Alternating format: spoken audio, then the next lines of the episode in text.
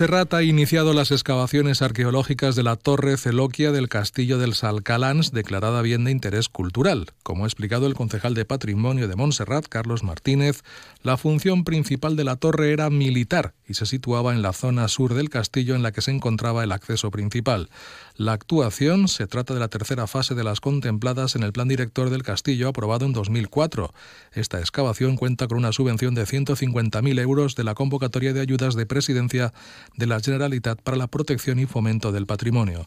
El concejal ha incidido en que será la llegada de ayudas la que marque el ritmo de recuperación de esta fortaleza y se va a centrar sobre todo en la torre Celoquia, que es una torre militar que se sitúa en la zona sur de la fortaleza, que es donde está el acceso principal. ¿vale? Aquí lo que esperamos es, por un lado, dar toda la tierra que cubre el castillo para descubrirlo y traerlo de nuevo a la luz y documentar pues, todos los restos que se puedan aparecer de cara a una actuación a más largo plazo, ¿no? que es la consolidación de estas ruinas y la restauración de la fortaleza y en función de las ayudas que la Agencia de Desarrollo Local consiga.